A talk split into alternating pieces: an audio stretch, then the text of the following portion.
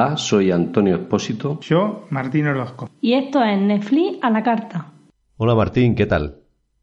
¿Qué tal, Antonio? ¿Cómo estás? Aquí con otra semana de grabación, ¿no? De podcast. Otra hermosa semana de grabación. Eso es, eh, cargada de noticias interesantes de las plataformas de streaming, ¿no? Exactamente, tenemos un montón de noticias y bueno, va a ser un, un lindo podcast esta vez, ¿eh? Bueno, como la tuya también. Bueno, sí, yo creo que cada vez intentamos hacerlo mejor que el anterior. No sé si lo conseguiremos o no, ya no lo dirán nuestros oyentes. Pero bueno, por lo menos la escucha dicen que algo muy mal, muy mal no lo hacemos, ¿no? Sí. Hoy tenemos dos series muy interesantes. Bueno, la tuya tengo que decirte que la que tú vas a recomendar la está viendo mi mujer sin mi permiso y ella sola. ¿Ah, sí? Bueno, bueno. Bien por ella. Y yo voy a... Mi mujer me dijo que no quería verla. A, a mi mujer me está diciendo que no, la, no, le, no le gusta mucho, pero bueno, se la, la va a ver entera, ¿eh? Ok, está bien, Luego, perseverancia. luego cuando acabe la, la veré yo. Es para un tipo especial de público. Sí, sí, ya me lo comentaste que, que hay que, como bien dices, para un tipo especial. Y como primera noticia, primera noticia de, de las plataformas de streaming, ¿qué no tienes preparada, Martín? Bueno, Netflix es eh, la plataforma de streaming mejor vista en Estados Unidos. De hecho, un estudio realizado por Forrester junto a Business Insider afirma que Netflix produce los mejores contenidos originales por delante de rivales en Estados Unidos, ¿no? Lógicamente, como Hulu, que es otra plataforma muy similar a, Netflix, HBO Now y Amazon Prime Video. Y según eh, esta encuesta, el 60% de los entrevistados declaró que los contenidos de Netflix son muy interesantes. En segundo lugar encontramos HBO Now con 45% y para completar el podio Hulu con el 41%. Sí, como vemos que Netflix destaca en esto también, ¿no? Los usuarios lo prefieren a otras plataformas, por lo menos allí, ¿no? Sí, sí, sí. Bueno, eh, evi- evidentemente la, la cal- la calidad de los programas de Netflix está- es muy alta. ¿eh? Si bien la de HBO este, también es alta, pero creo que en este momento hay más ca- cantidad de contenido de Netflix original que HBO. Y eso de alguna manera influye en la gente. Sí, sí, sí. Y yo lo que he estado viendo que esta semana ya he visto alguna película en Amazon Prime Video, sobre todo una cosa que me, que me gustó y que me recomendaste es que si pulsas la pantalla te salen los actores que hay en ese momento, ¿no? Sí. Es una cosa muy, muy interesante Sí. y- y por lo menos que te permite interactuar con lo que estás viendo. Dentro de las aplicaciones y de las este, páginas web eh, de streaming, yo creo que la de Amazon es la mejor por este tipo de cosas, ¿no? Por este tipo de contenidos extra que te dan, que en realidad es extraño que no lo haya implementado Netflix eh, ya, porque no sé cuán difícil será hacerlo, pero es muy efectivo. No todos los, este, no todas las películas de, de Amazon Prime tienen estos contenidos X-Ray, pero las que lo tienen realmente se disfrutan mucho porque podés acceder a capítulos, podés ver este, los actores que están en ese momento en la pantalla, podés ver qué es este, la música que está sonando, así que, y, y tenés aparte de preguntas y eh, datos este, curiosos, así que me encanta eso, porque digamos, te complementa eh, la visión de la película. Yo muchas veces, cuando veo una película, especialmente cuando no es una película nueva, ¿no? Eh, me pongo con el iPhone y si tengo alguna duda, enseguida voy a Internet Movie Database y me saco, me saco la duda. Así que de alguna manera lo hago manualmente eso que nos propone Amazon Prime, porque aparte es con los datos de Internet Movie Database, eh, y me parece muy piola, muy piola, la verdad. La verdad que sí, que yo no.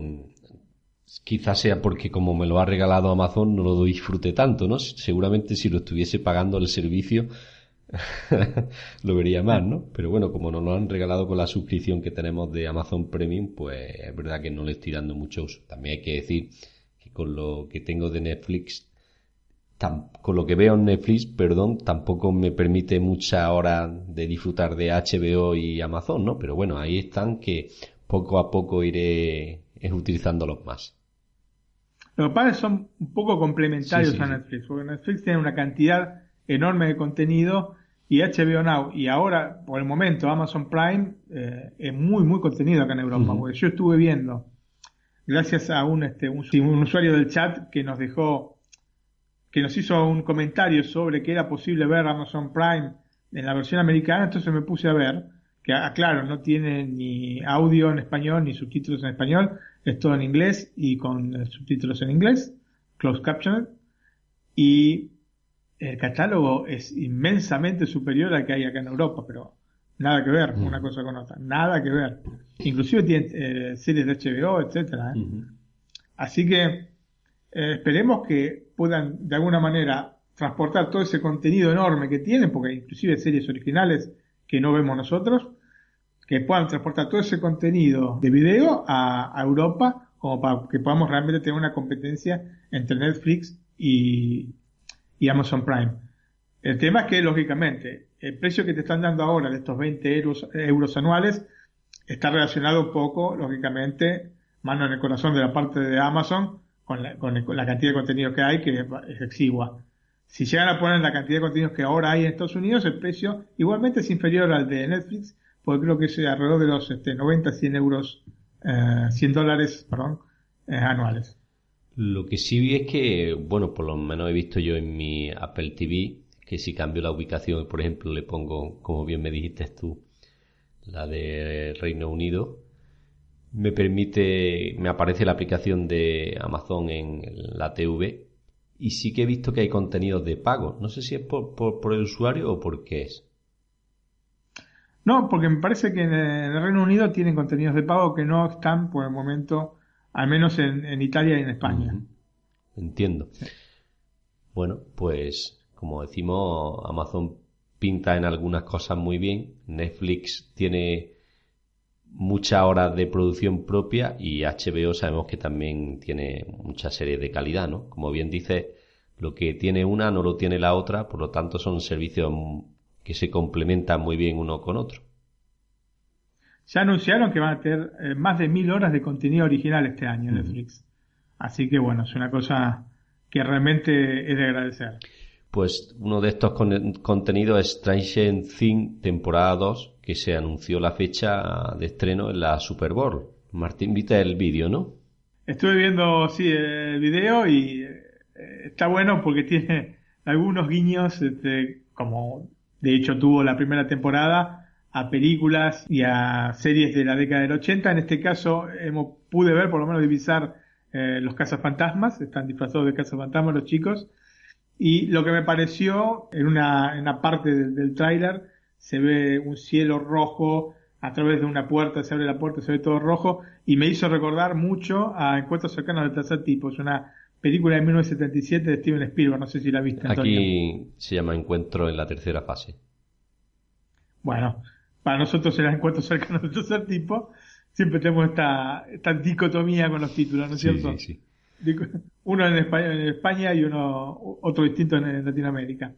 Así que, bueno, me dejó con, ganas de verla. Aparentemente va a ser bastante, bastante potente esta segunda temporada, ¿no? Caliente y tensa, diría yo. Pues sí, como he dicho, eh, con ocasión de la Super Bowl que se celebró el pasado 5 de febrero, domingo, Netflix aprovechó para hacer publicidad que por otra parte no son muy económicos estos espacios publicitarios, son de los más caros del año y presentó el tráiler de la segunda temporada de, Stranger Things, ¿no? Pues eh, dejaremos el link de YouTube para que, para que nuestros oyentes puedan verlo, ¿no? Más o menos vamos a escribir para que no pueda acceder al link, o yo que quizás hayan visto el video, ¿no? Pero vamos a describirlo un poquito. Eh, comienza con una publicidad típica de los años 80, dos chicos que están ahí peleándose por una comida, por una, especie de waffles me parece que son. A lo que le sigue una, la expresiva mirada de esta chica que hace de 11, 11, que es una chica con unos ojos grandotes, grandotes enormes, este, que, que muy, muy, este, muy, muy llamativos, ¿no? Y luego se ve un texto, ¿no? Que dice, el mundo se está volviendo de revés y el cielo rojo que, que, dije, ¿no? Y, bueno, ellos andando en bicicleta, etcétera, etcétera. Bueno, eh, para verlo bien, este, mejor este, descargar ese video o verlo en YouTube. Y termina con el logo de Netflix que se da vuelta. Así que bueno, está muy, este, muy interesante. Bueno, ¿y la fecha la de salida de esta segunda temporada, Martín? El 31 de octubre, Halloween. Mm, Así cogido. que tenemos unos meses todavía para esperar, ¿eh? 10 meses. Falta uno- unos meses, sí. Ya Sí, a sí, mí me gustó bastante, me la recomendaste y, y la vi. Y cierto que el primer capítulo no me enganchó mucho, pero a partir del primero sí que me tuvo bastante entretenido. Sí, lo que tiene lindo la serie es, lo que me- más me gusta es estos toques, ¿no? A, pues está hecha como si fuera una película de los años 80, no es solamente que hace guiños, sino que está hecha, estructurada de esa manera y eso me encantó. Incluso el vestuario, ¿no? Bueno, eh, figúrase en la década del 80, efectivamente, ¿no? Pero aparte está hecha como si fuese una película del- de los 80, ¿no? Filmada con la misma tipo de, de visión sobre lo que quieren Ajá. mostrar. Bueno, pues otra de las noticias, eh, que te la voy a decir yo, es que la Unión Europea acuerda eliminar las barreras fronterizas para servicios en streaming como Netflix, ¿no? Pues una noticia bastante interesante, ¿no, Martín? Sí, sí, sí, es muy interesante. Esto aportaría a que uno pudiese ver los contenidos de su país aún en otro país, básicamente.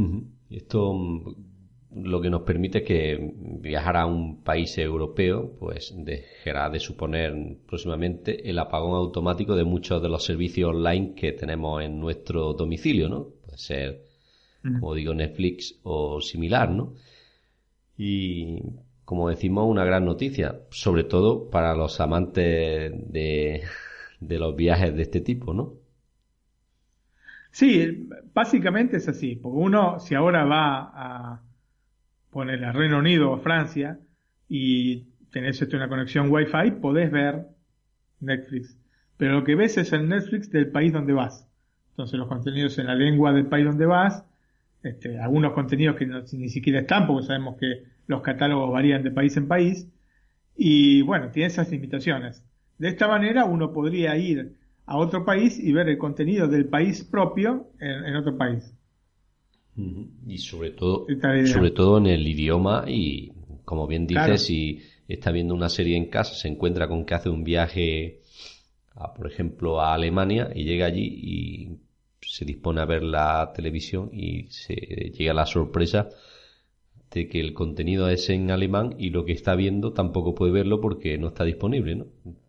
Claro, po- podría ser, eh, podría ser el caso. Quizás alguna serie, no sé, por ejemplo, The Bang Theory, yo sé que está en España, en el catálogo español, y no está en italiano. Ujú. Entonces, si vos viajaras, si vinieras acá a Italia y te, te- porque te querés ver este un capítulo de Bang Theory, no vas a poder porque no está disponible directamente la serie.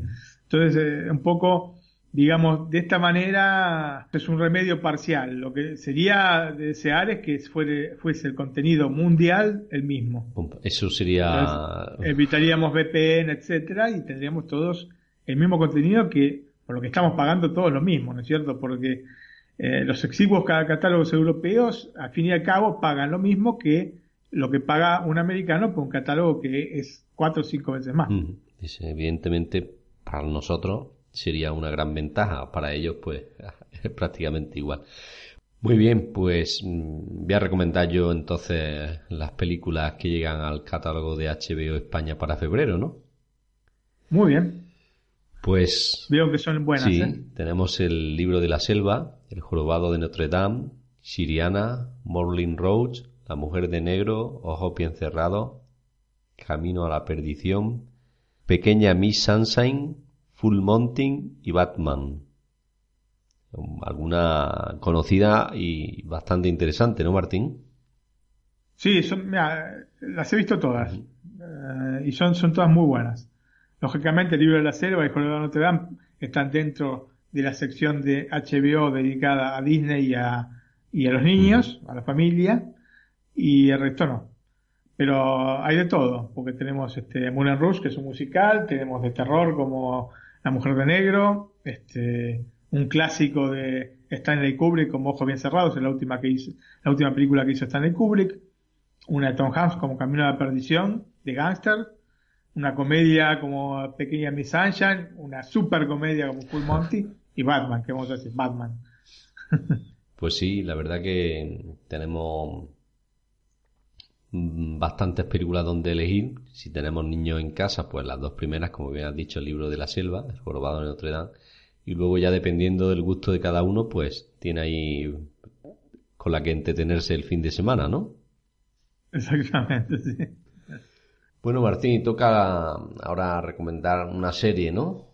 Perfecto, Antonio. ¿Qué nos tenés para esta semana? Bueno, pues yo tengo Los 100. ¿La has visto? ¿Te suena? He visto mitad de un prim- del primer capítulo, me parece. Después me dormí. Sin dar este, no quiero dar un juicio de valor, ¿eh? me dormí porque era tarde. estabas cansado, Y ¿no? después este, no se dio, sí. Después no se dio para que viera, me distraje con otras cosas y, este, nunca Bueno, yo he visto las tres primeras temporadas y para recomendar eh, para recomendar la serie mm, me he empezado a ver la primera nuevamente. Llevo, me parece que seis episodios de la primera. Para revivir, porque esta fue de las no sé si fue la primera o la segunda serie que yo vi en el lanzamiento de Netflix. O sea, fue una de las primeras y es cierto que me gustó bastante. Sí. Recuerdo que me habías dicho. Me habías Sí, comentado. sí. Como digo, Los 100 es un drama post-apocalíptico. eh, en términos comunes, la etapa apocalíptica se relaciona con narraciones de grandes catástrofes, catastombes, guerras y, tra- y tragedias que llevan a la extinción de, la humanidad, como es este el caso de la serie. ¿no? Los 100 fue escrita por Jason Rottenberg y está basada en, los libros de Cass Morgan. La historia está centrada en lo que ocurre con la civilización 97 años después de una guerra nuclear que devastará el planeta Tierra. No sé si alguna alguna has visto similar a esta, ¿no, Martín? Es un tema recur- es un tema recurrente en películas y en alguna que otra serie.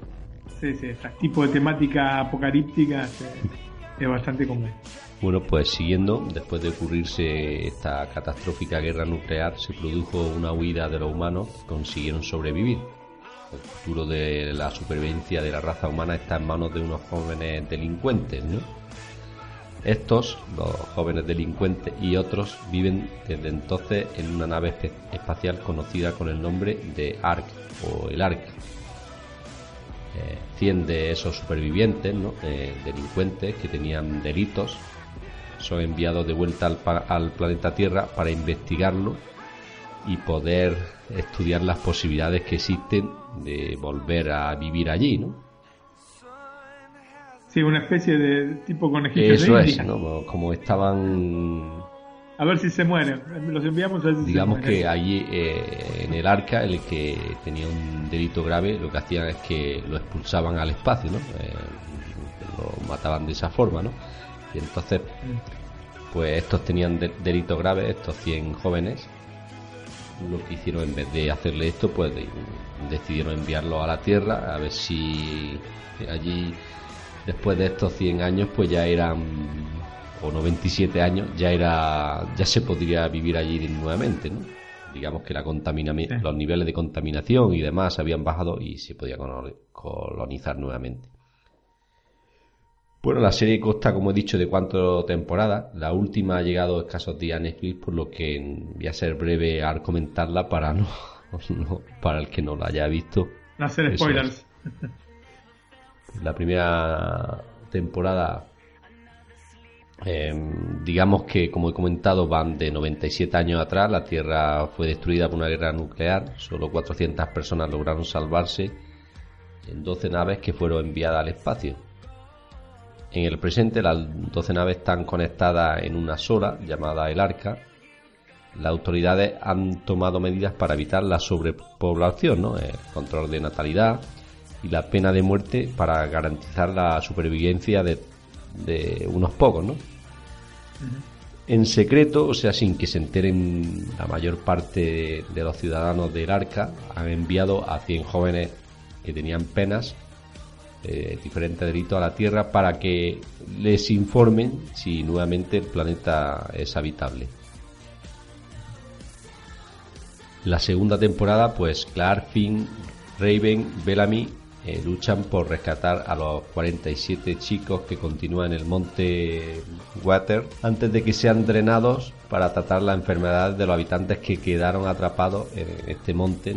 Abby, Kane y Hannah intentan mantener a su gente unida y encontrar más sobrevivientes. Digamos que la segunda temporada lo que encuentran es que aparte de, de no ser los, los únicos humanos, se dan cuenta que en la Tierra consiguieron vivir algunos en refugios, ¿no? Y estos que quedaron, pues por, por, eh, por vivir bajo tierra tantos años, o sea, más 97 años, pues están expuestos a enfermedades, ¿no? Y la sangre de los que vienen del espacio, pues le aporta algo a ellos que no tienen de vivir tantos años. Sí, es un poquito complicado, pero bueno. No sé si me has entendido. Sí, sí, sí, sí, sí. En la tercera temporada, pues eh, los habitantes de Arcadia, dirigidos por Abby, se mantienen en, paz con los terrestres, dirigidos por Indra, mientras buscan a otros supervivientes del arca, ¿no? Digamos que la tercera temporada, los que quedaron en el espacio en el arca, pues deciden ir a la Tierra porque se dan cuenta que es habitable. Mientras tanto, el equilibrio de la fuerza de los clanes terrestres pende de un hilo desde que el comandante Lexa hiciera un trato con el monte Weaver, que es tildado de muestra de debilidad y le ha hecho perder la confianza del clan de la Nación del Hielo. En fin, ya aquí en esta tercera temporada se ve, ah, en la primera también, ¿no? Aparece como que hay otros terrestres que quedaron en la Tierra, ¿no? Ya no quiero dar muchos datos porque si alguien no lo ha visto, pues no, no lo tenga todo digerido, digámoslo así. Y la cuarta temporada, pues lo que se trata de evitar es otro holocausto nuclear, ¿no? que esta vez sí acabaría con la humanidad y de forma definitiva con la Tierra. Es un poco más de lo mismo, pero parece que, que no pinta mal esta cuarta temporada. Eh, los actores principales son Lisa Taylor como Claire, Paik Turco como Abigail, Thomas McDonnell como Finn, Marie Geropoulos como Octavia, Bob Morley como Bellamy, Christopher Lenkin como Monty, Devon Bostic como Jasper, Isaac Washington como Thelonious. En fin, actores no muy conocidos, Martín, pero eh, sobre todo la primera y la segunda temporada, sobre todo la primera, muy interesante. ¿Y los efectos especiales? Eh, sí, mm, bastante bueno. A ti que te gustan las películas de esto, si, si ves capítulo 5 o 6, verás como no, no, no son tan malos. Evidentemente. Sí, no, mira, yo no, es que. El, tema que tuve fue que estaba cansado cuando empecé a verla, después pasé otras cosas, viste, que a veces pasa. Uno empieza a ver algo, después este me pasó con El Exorcista. Empecé a ver la serie Exorcista en, HBO y me quedé dormido. Pero no, no porque fuese mala, sino porque estaba cansado. Y pasaron, no sé, dos meses y recién ayer eh, empecé a ver de, nuevo la serie, así que pasa, pasa esas cosas. Sí, sí, ya, como dices, te surgen otras cosas y... después te olvidas o no está, capaz que no está en la cartelera de Netflix y no te llama la atención y te va pasando y este, va viendo otras cosas y te encontramos que pasaron seis meses capaz que no... Te, digo yo que he empezado a verlo de nuevo la primera temporada y estoy otra vez enganchado, con eso te lo digo todo. sí, sí, la, voy a ver, seguro que la voy a ver. Sí, sí, sí. Bueno, y tú me tienes una, Martín, una serie que es bastante nueva, ¿no? He entrado no hace mucho y que tiene una semana mi mujer me dice que es un poquito sorprendente, ¿no? Por lo que le gusta comer, ¿no? Exacto. bueno, la serie, bueno, de más, este, de más decirlo, se llama Santa Clarita Diet. Y Santa Clarita es una ciudad del condado de Los Ángeles, es una ciudad real, ¿no? No, no está inventada para la serie, existe. Y aquí Sheila y Joel trabajan como agentes inmobiliarios, de hecho están casados, ¿no? Como sabemos, eh, poder coordinar la vida privada y la laboral no es nada sencillo. No sé si alguna vez este, trabajaste con tu esposa, Antonio. Yo he trabajado con mi esposa, por suerte eh, nos complementamos en el trabajo que hacemos, no hacemos exactamente el mismo trabajo, entonces siempre anduvo bien este, esta cosa. Pero ya este, estar compartiendo horas y horas y horas y horas con la misma persona, este, no, no es que te, baste estropear la relación, pero eh, se generan fricciones inútiles. como bien dice, mm, yo trabajo como asalariado, mi mujer es autónoma, eh, tiene una gestoría y sí que alguna vez he ido allí a echar una mano, de hecho voy alguna vez que otra a la oficina, pero sí, como dice, el unificar la vida privada y la laboral es un poquito complicado, sí. Es complicado. Yo he trabajado por por el tipo de trabajo que hago, tengo mi trabajo y aparte hago trabajo freelance y este, como ella aparte este, es correctora de textos también, entonces me, me ayudado también con la revista de este, Mac Magazine, es la que la corrige. Y bueno, siempre nos complementamos, pero desde que prácticamente éramos novios que hacemos esta, este tipo de cosas, así que bueno, pero claro, son este, trabajos esporádicos, eh, o, no tan esporádicos, pero no son trabajos de 8 horas por día. Entonces me imagino que debe ser bastante dura eh, estar constantemente así, porque se generan fricciones, como se generan fricciones con cualquier otro compañero de trabajo. Así que en el momento en que haces este, tu trabajo, este, sos, este, sos, pareja, pero también sos este compañero de trabajo. Así que bueno. Cerrado este paréntesis, para los Hammond, y la Israel, será aún más difícil la cosa por un inesperado problema que va a surgir. De hecho, mientras está desayunando en familia, junto a Abby, la hija adolescente de ambos, Sheila comienza a experimentar fuertes dolores abdominales. Pensando que se trata de algo que comió y una vez superado los cólicos, decide retomar su día de trabajo junto a Joel. Pero antes pasa por las oficinas para buscar una documentación que les hace falta para la casa que están vendiendo. Y ahí va a conocer a un nuevo compañero de trabajo, Gary, que va a cobrar importancia vital, diría, más adelante. Finalmente alcanza a su marido en la casa que están intentando vender, pero en medio de la presentación y sin preámbulos, así de la serie, comienza a vomitar en Antonio de una manera. digo, parecía que era una canilla. Te juro que, mira, desde el exorcista que no había visto algo tan perturbador. Pero esta vez al contrario, la película de 1973 eh, tiene un marcado tono de humor negro. Una vez que los pobres posibles compradores y otra agente inmobiliaria que los acompaña abandonaron la casa asqueados por los ruidos que provenían desde el baño, porque se dice, perdón, me tengo que ir al baño, pero deja, vos no lo que es horrible lo que deja en esa habitación. Este, porque que estaban mostrando la habitación principal, esas habitaciones este, que tienen aparte el baño, ¿no es cierto? Con el, baño incluido en la habitación. Y bueno, deja ahí un charco enorme. Bueno, una vez que se va esta gente, Joel corre a atender a la esposa y la encuentra inerte, recostada en un lujoso mueble de madera marrón hermoso. Y está ahí tirada, ¿no? Y, la corre para atenderla, ¿no? Y le toma las pulsaciones y no tiene. Entonces la abraza, la aprieta contra sí, llora porque está muerta y ahí es cuando Sheila abre los ojos y abre los ojos porque se transformó en una zombie. Y las, las historias que hemos eh, visto y leído en los últimos años sobre zombies son muy variadas y pintorescas. Pero esta es una zombie distinta, es al contrario, es un, eh, un negativo de zombie.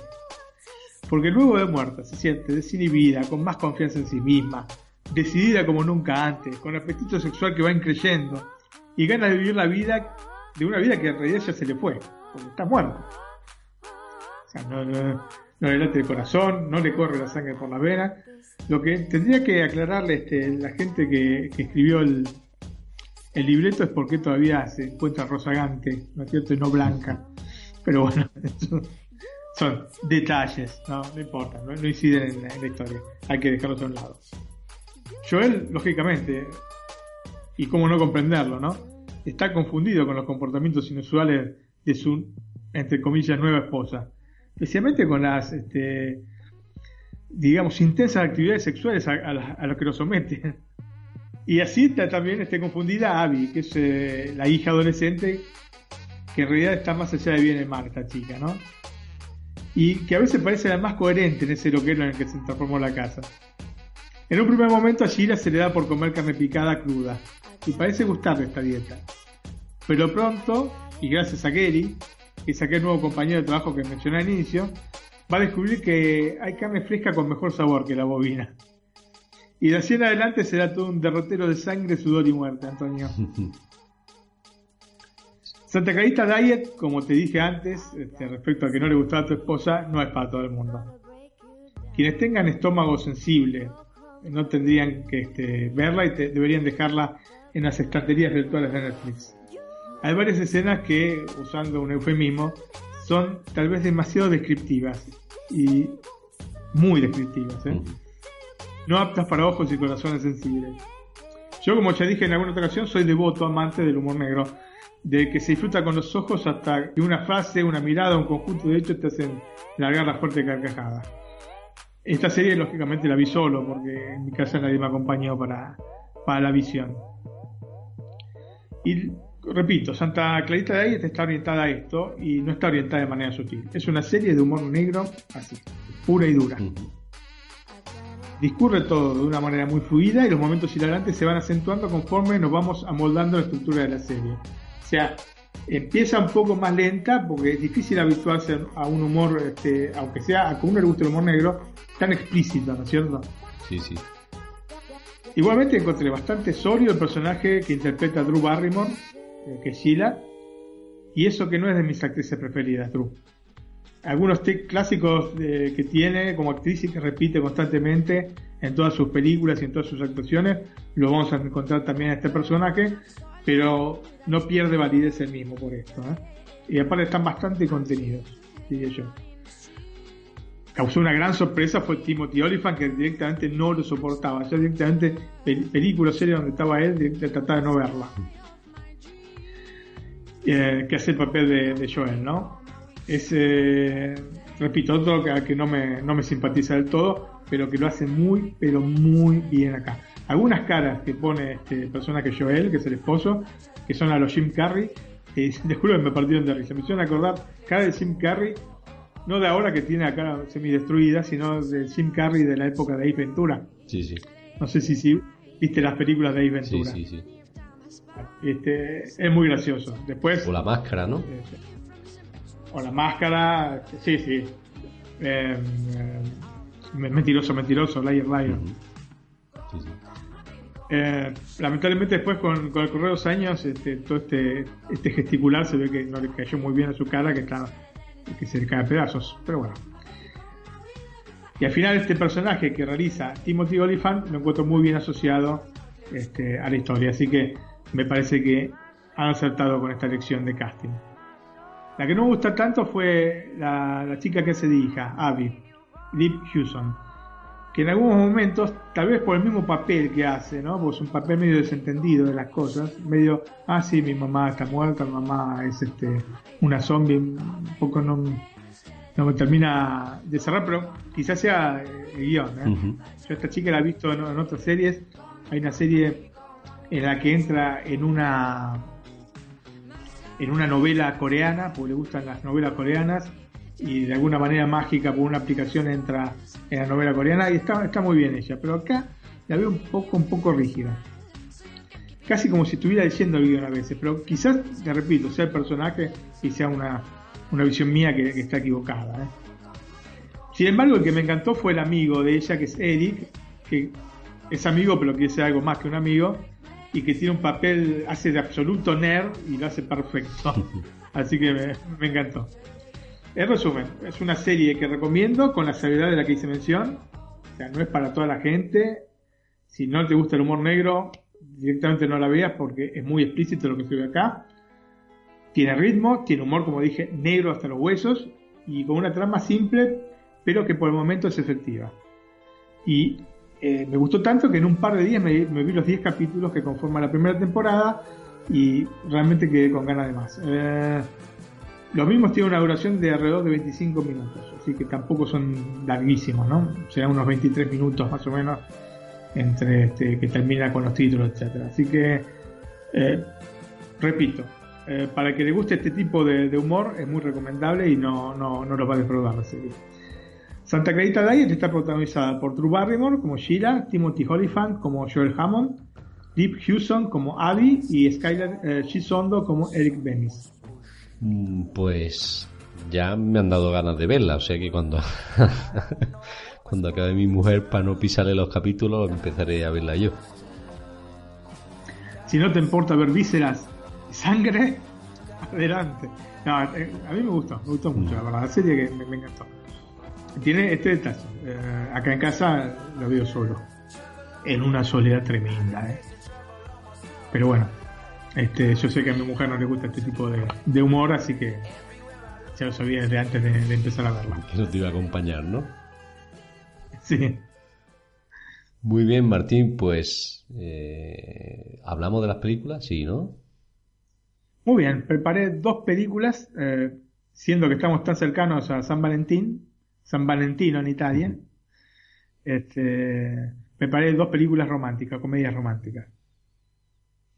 Y la primera que voy a mencionar es este, una película que está en el catálogo de Netflix de Latinoamérica, se llama Sintonía de Amor, se conoció en Argentina, o Algo para recordar en España, o el título original es Sleepless in Seattle, que sería Desvelado en Seattle, más o menos así la traducción.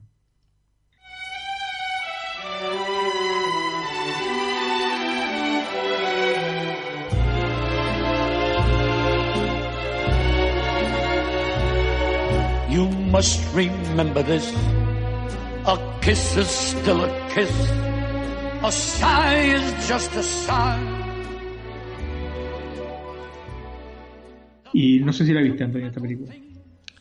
Pues. Con Tom Hanks. Sí.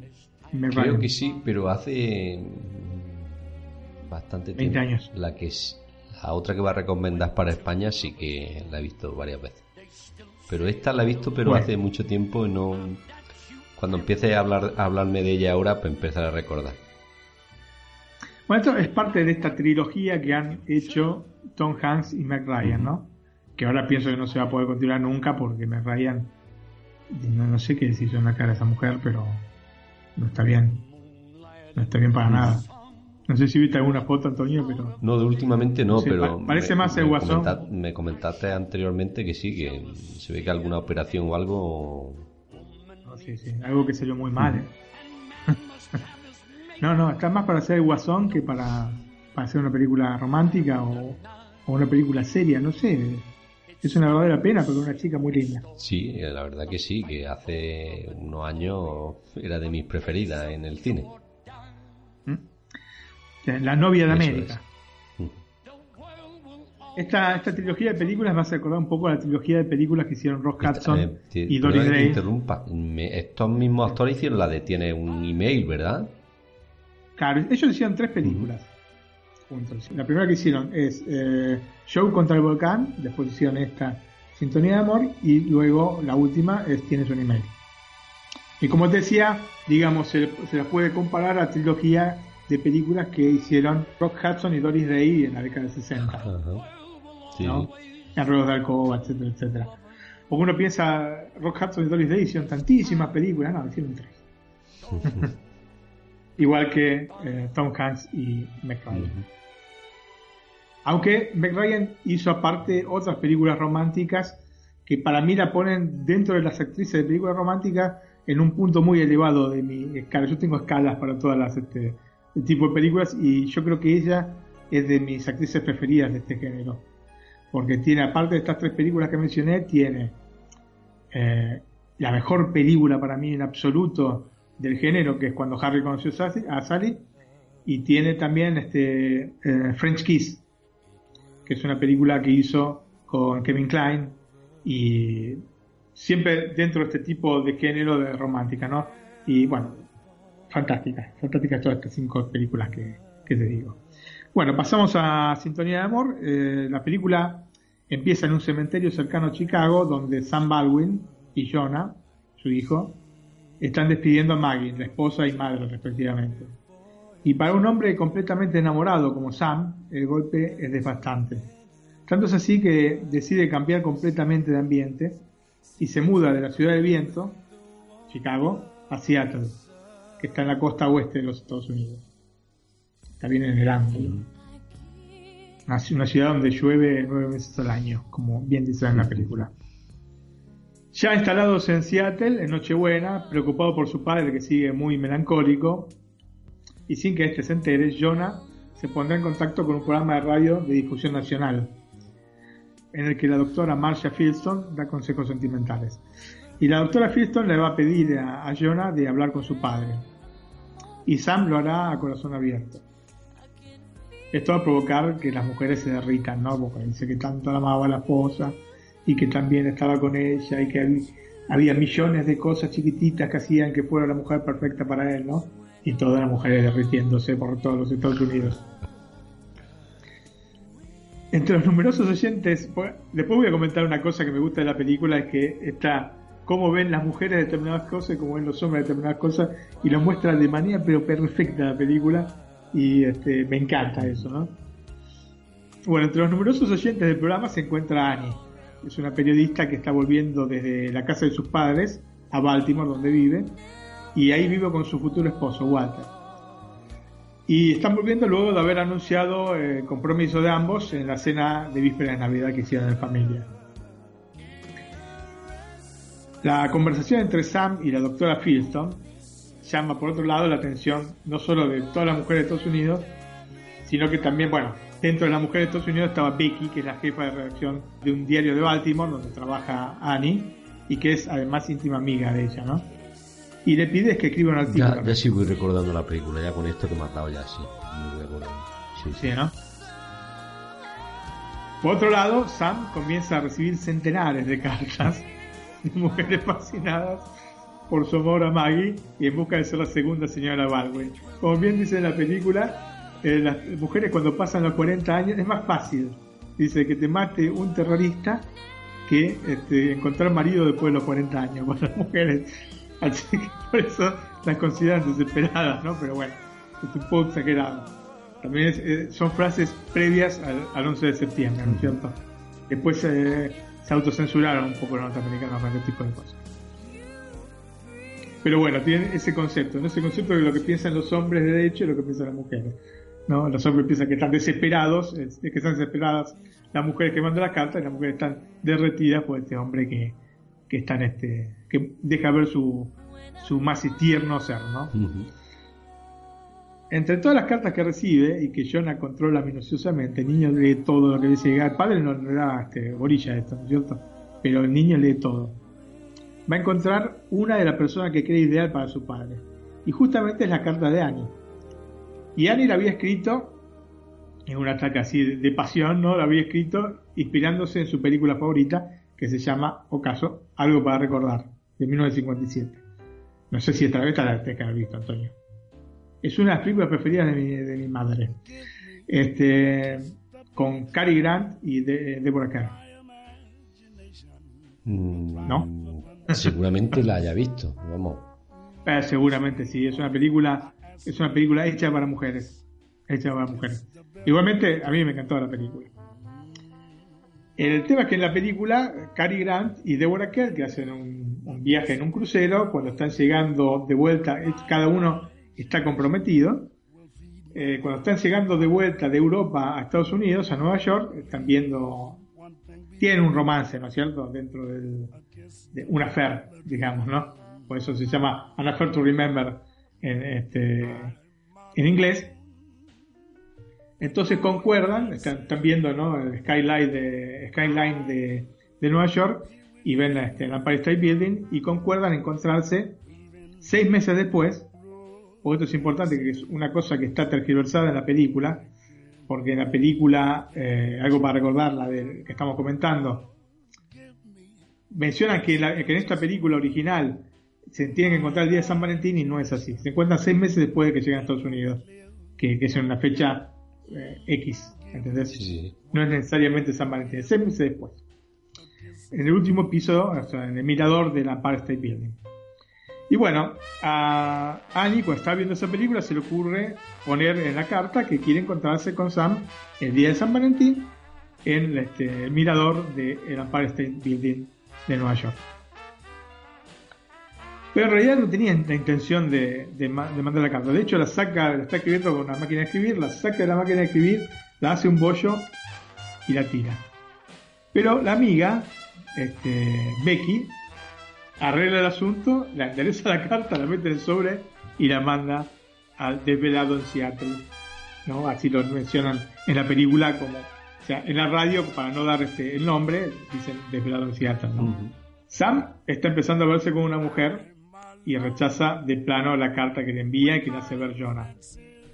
Pero este, junto a su amiga Jessica, es una amiga nueva que tiene, que también es perturbadora la niña, se van a inventar un plan para poder acudir a la cita. Algo para recordar, Sintonía de Amor, de en Seattle, como quieran decir, Ripley in Seattle. Es una comedia romántica diferente, con dos historias que corren paralelas y en donde los protagonistas comparten planos en solamente un par de escenas de la película. Esta es, digamos, la, nota llamativa de la película. Porque estamos acostumbrados a la película romántica en que están los dos este, personas besándose y estando juntos, ¿no? Digamos, la estructura general de la película romántica, ¿cuál es? Dos, este, dos que se conocen, medio se odian, se aman, se separan y se vuelven a juntar. Es más o menos esa la estructura de todas las, de las comedias románticas. En, este sentido, la otra que va a recomendar para España es muy parecida también. Es muy parecida, justamente por eso la, la seleccioné como no estaban las dos la misma película en los dos catálogos, o sea, ni está esta en el catálogo español, ni la ni Señoras de Amor que o Serendipity que es la otra está en el catálogo latinoamericano, así que bueno, por eso hice este, esta conjunción de, películas. Así que es particular, es particular por esto. En la otra, digamos, se ven un poco más, eh, hay más, tienen más escenas juntos, más metraje. Pero en esta son dos escenas y realmente cortas. ¿no? Son, tendrán juntos en la pantalla, pero juntos tendrán máximo 5 minutos. Así que me pareció muy particular, muy original la película. En ese sentido, realmente es fuera del, canon normal de la película romántica. Obviamente hay muchas alusiones a la película Algo para recordar, la original, que no es, un, este, es romántica, pero no es comedia romántica, sino es un drama romántico pero no se trata ni de una remake de la película ni de otra versión de la misma historia. Son dos historias completamente distintas y tiene este punto en común de que Annie es este, muy apasionada de esta, de esta película. Entre otras cosas, de la película original toma prestada la famosa música de la película, que después vamos a poner un fragmento como para que la gente se oriente sobre cuál es.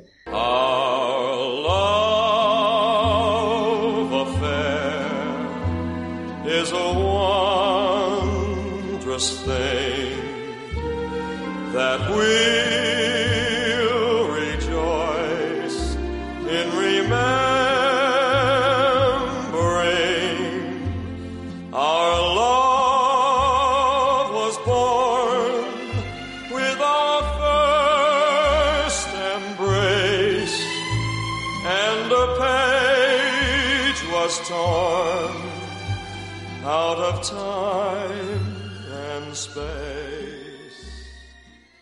la película, como ya dije, eh, está protagonizada por Cary Grant y Deborah Kerr, o Carr.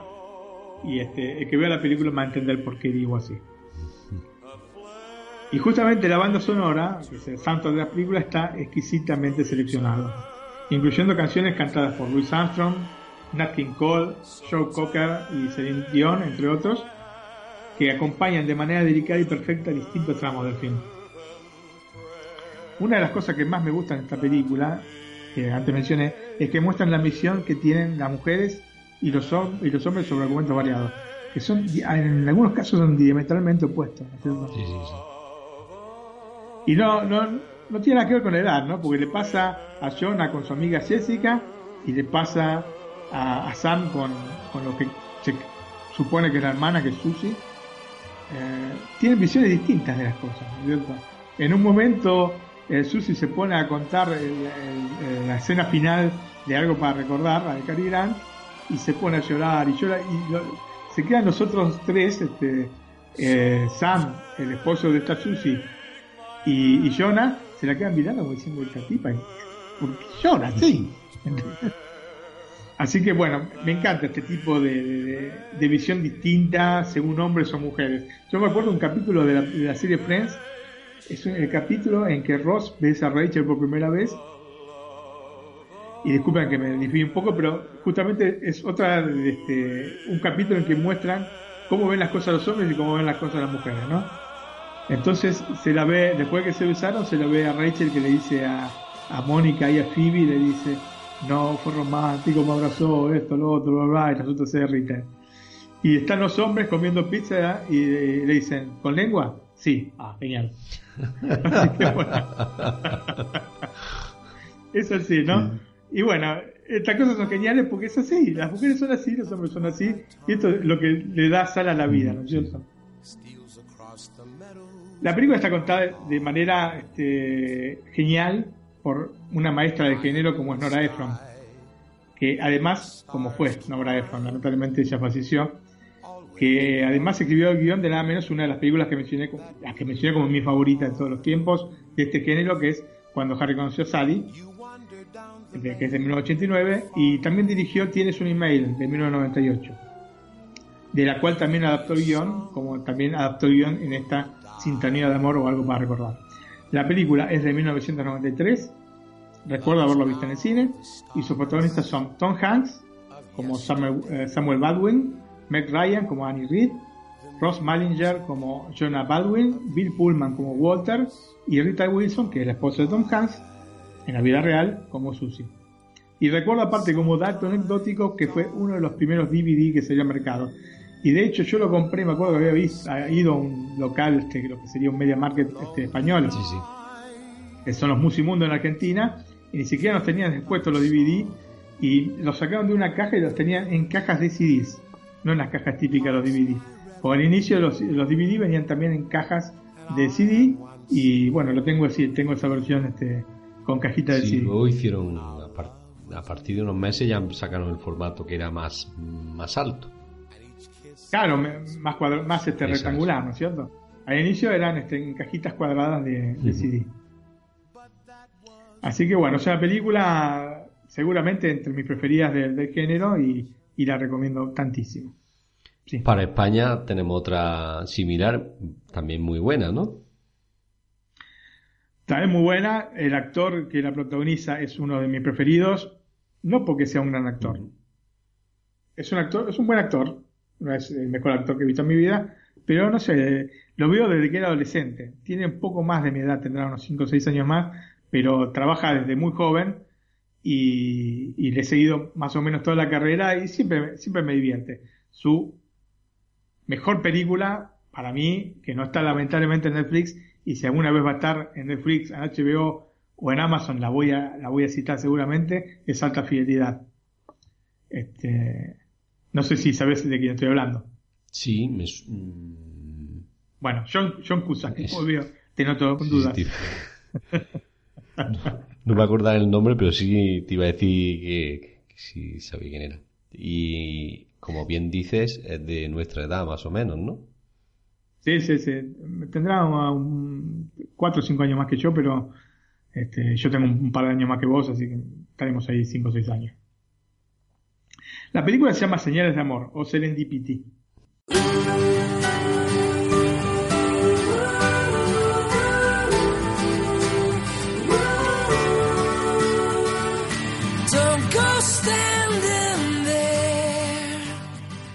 Y Antonio, ¿vos crees en el destino? Bueno, yo no mucho, yo creo que más nosotros nos, nos labramos nuestro día a día, ¿no? Y sí, sí es cierto que en esta película te hace pensar todo lo contrario, ¿no? Sobre todo momentos antes de la boda de, de, de él, ¿no? Es así. Bueno, la película obviamente habla sobre el destino. Sobre quién cree en el destino. Aunque parezca algo ro- rocambolesco, hay muchas historias similares a la de señales de amor o serendipity en la vida real. Todo, perdona Martín, que empiezan de la misma forma, ¿no? En unos grandes almacenes se encuentran dos personas que, que buscan un mismo producto, ¿no? Claro, sí, pa- pasan esas cosas, pasan todos los días. Así que este, no es, uno piensa uno, es cosa de película. No, no, no, pasan, pasan, pasan. Esa cosa y más Tonya también. La película, bueno, se llama Señales de Amor o Serendipity. Serendipity, que es el título en inglés, hace referencia a dos cosas. Una es el bar en el que van a ir Sarah y Jonathan, que son los dos protagonistas, el día que se conocen. La segunda, el significado de la palabra en inglés quiere decir encontrar algo cuando no se lo está buscando. Entonces el título tiene esta, esta doble este, esta doble cosa, ¿no? Una, una parte es ese bar al que van y otra, otra por otra parte es lo que significa la palabra. Que yo no encontré ninguna palabra en castellano, por lo menos no lo recuerdo, de una palabra singular que exprese toda esta frase, ¿no? Encontrar algo cuando no se lo está buscando. De hecho, si no le hubieran puesto ese título, por eso lo de señales de amor, ¿no? Claro, claro. Y esto es lo que les ocurre a Sarah y Jonathan, ¿no? Encontrarse cuando no se están buscando. Cuando en la locura de compras que se da en la Gran Manzana, en el periodo navideño, aferran al unísono el último par de guantes negros que quedaban en la famosa tienda Bloomingdale, que es una de estas tiendas de departamentos tipo el corte inglés. Eso es. eh, Similar al corte inglés, sí. Claro. sí. En Nueva York hay varias, ¿no? No está solo Bloomingdale's. A partir del fortuito encuentro comenzarán a hablar haciendo florecer una evidente atracción, a pesar de estar ambos en sólidas parejas. Sara cree decididamente en el destino. Ella sí, él no. Eso que para ella nos guía inexorablemente hasta la persona con la cual vamos a compartir nuestra vida. Jonathan, como digo, y como somos generalmente los hombres, es más pragmático, pero no por eso es menos romántico. ¿eh? La cuestión es que no se pueden dejar de mirar, ¿no? Que Están constantemente... o sea, se- quizás en un primer momento se menos de lo que se miran. Y Jonathan quiere ir más allá, pero Sara se niega diciéndole que si tienen que ser entre ellos, si tiene que haber una relación, el, destino se va a encargar de unirlos y se marcha en un taxi, le da un beso y se va. Y él se queda perplejo, se va así, no me dio el teléfono, no me dice el nombre, nada. Resignado, busca la estación de subte más cercana y cuando está bajando se da cuenta, se toca y se da cuenta que no, que no tiene la bufanda. Entonces vuelve a este café, a Serendipity. Y ahí se le va a encontrar a Sara que también se había olvidado un paquete. ¿Y se va a tratar de una señal esto? Yo creo que sí. La cuestión es que pasan el resto de la noche hablando y patinando en el Central Park. Y se nota que entre los dos realmente hay una conexión que va más allá de un simple encuentro fortuito. Y no por, digamos, coincidir en nada específico, porque no, no se ve ningún diálogo que digas, uy, Dios mío, cómo coinciden en todo, ¿no? De hecho, ella le pregunta a él cuál es su película preferida, él le dice que la leyenda del, indomable con Paul Newman y ella ni siquiera la vio. Uno podría pensar que directamente todas las cosas que le gustan a uno le gustan a otro. Pero no. El tema es que cuando se están despidiendo, evidentemente hay un sex appeal alucinante entre ellos. Cuando se están despidiendo por segunda vez en la noche, ella le escribe el nombre, se duda, pero le escribe el nombre y el teléfono en un papelito. Tema que se lo extiende el papel y pasa un camión por el costado y con el, este, viento que, saca, le saca el papel de la mano que además se mezcla con la hojarasca que había en la zona y desaparece totalmente el papel. Y ella dice, ok, ya está, está terminado esto. Se va caminando. Y él eh, la y dice, pero ¿cómo ya terminó? Dice, no, esto es una señal.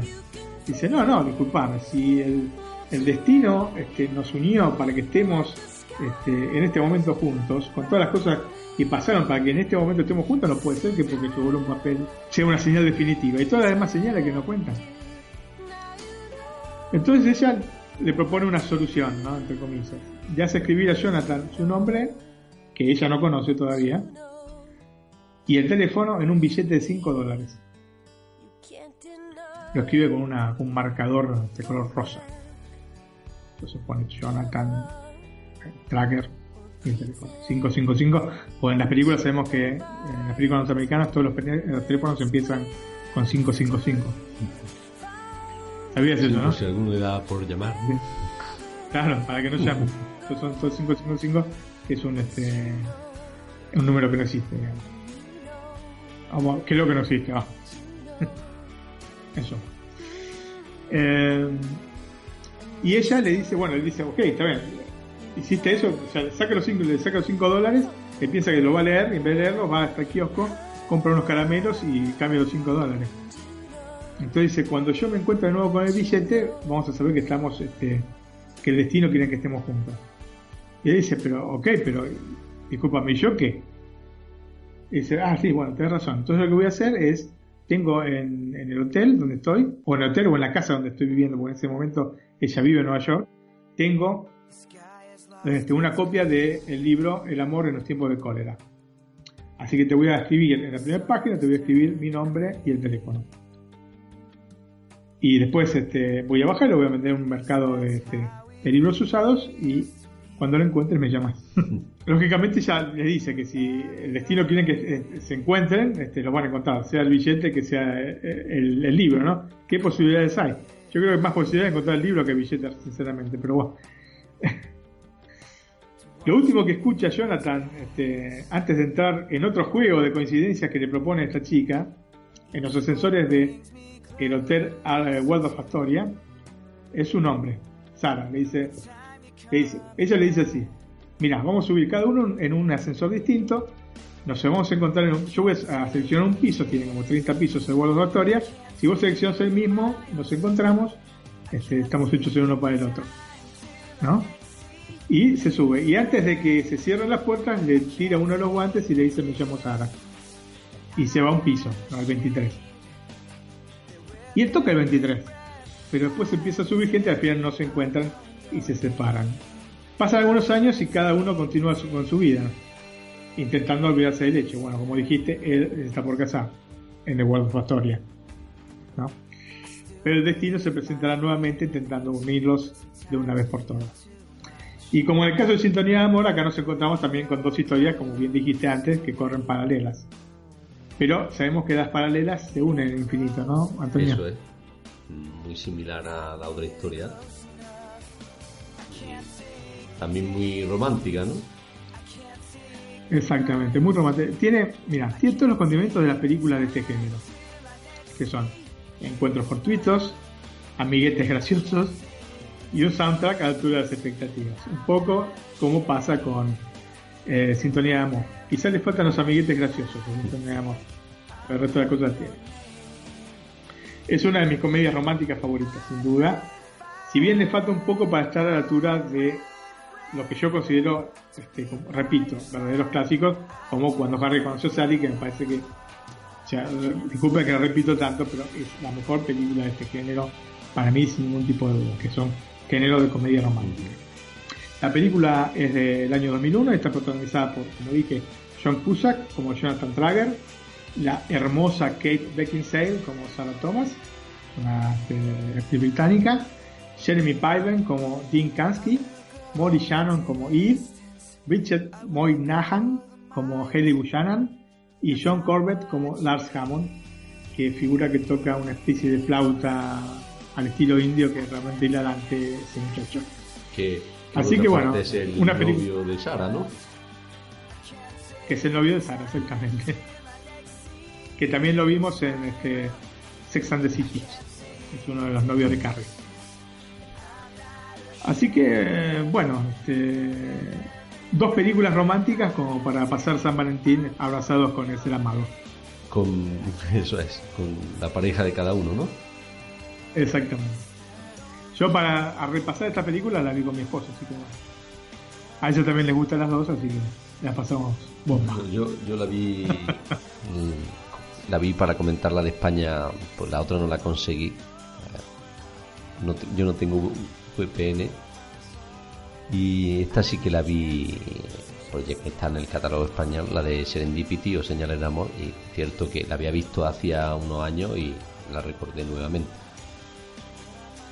Son esas películas que son. Las comedias románticas no vamos a encontrar una película que digamos, uy, Dios mío, esta película realmente me dejó tanto, tanto. No, son este, comedias para reírse y este y pasar un buen momento. Ujú. Si es de pareja, mejor. Eh, estamos.